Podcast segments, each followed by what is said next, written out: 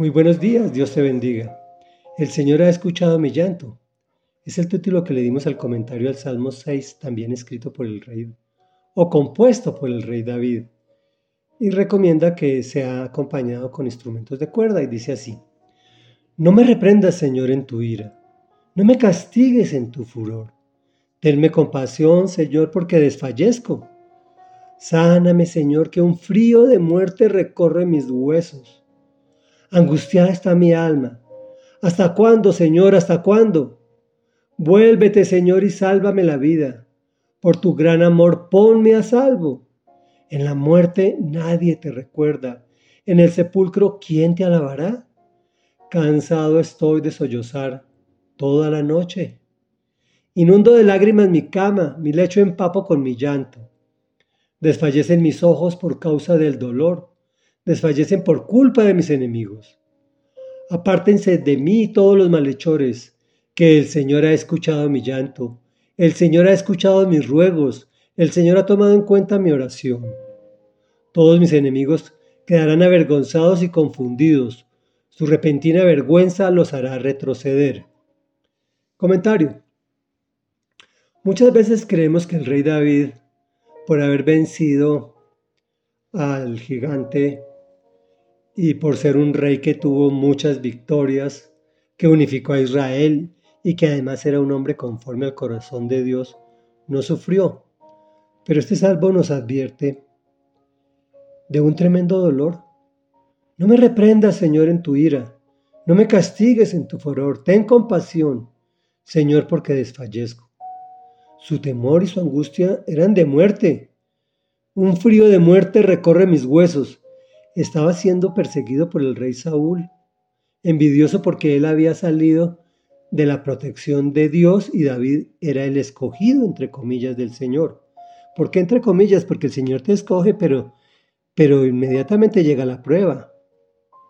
Si te dicen que vengas a los pies de Dios y que pararán tus sufrimientos, te están engañando.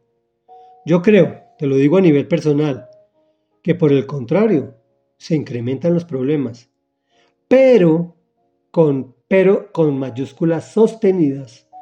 Ya no estás solo. El Señor te acompaña, te lleva de la mano y en los peores momentos te lleva alzado en brazos. O alzada en brazos. Solo que nuestro dolor muchas veces no nos permite ver su ternura. Al punto que sentimos morir y le reclamamos. En la muerte nadie te recuerda, en el sepulcro quién te alabará.